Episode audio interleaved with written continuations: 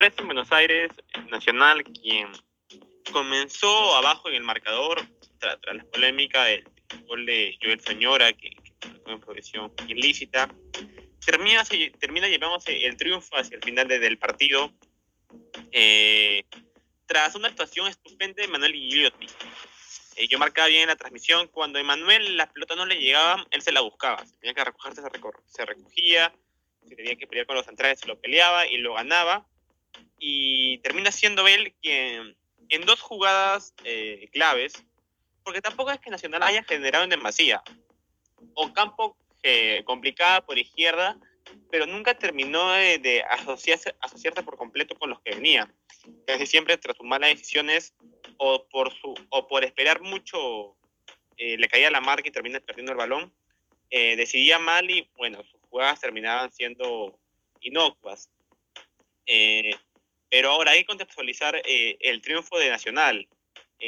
Vélez, desde, la media hora desde los 18 hacia adelante, jugó con uno menos, puesto que eh, José Florentín terminó siendo expulsado tras impactar con su rodilla eh, en la frente de Sergio Rochet, y lo terminó abriendo y terminó bañado en sangre.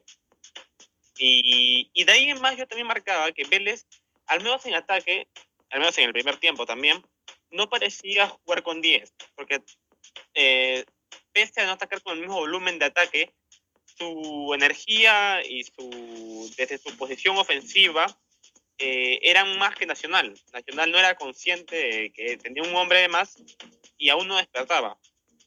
Terminó despertando en el segundo tiempo.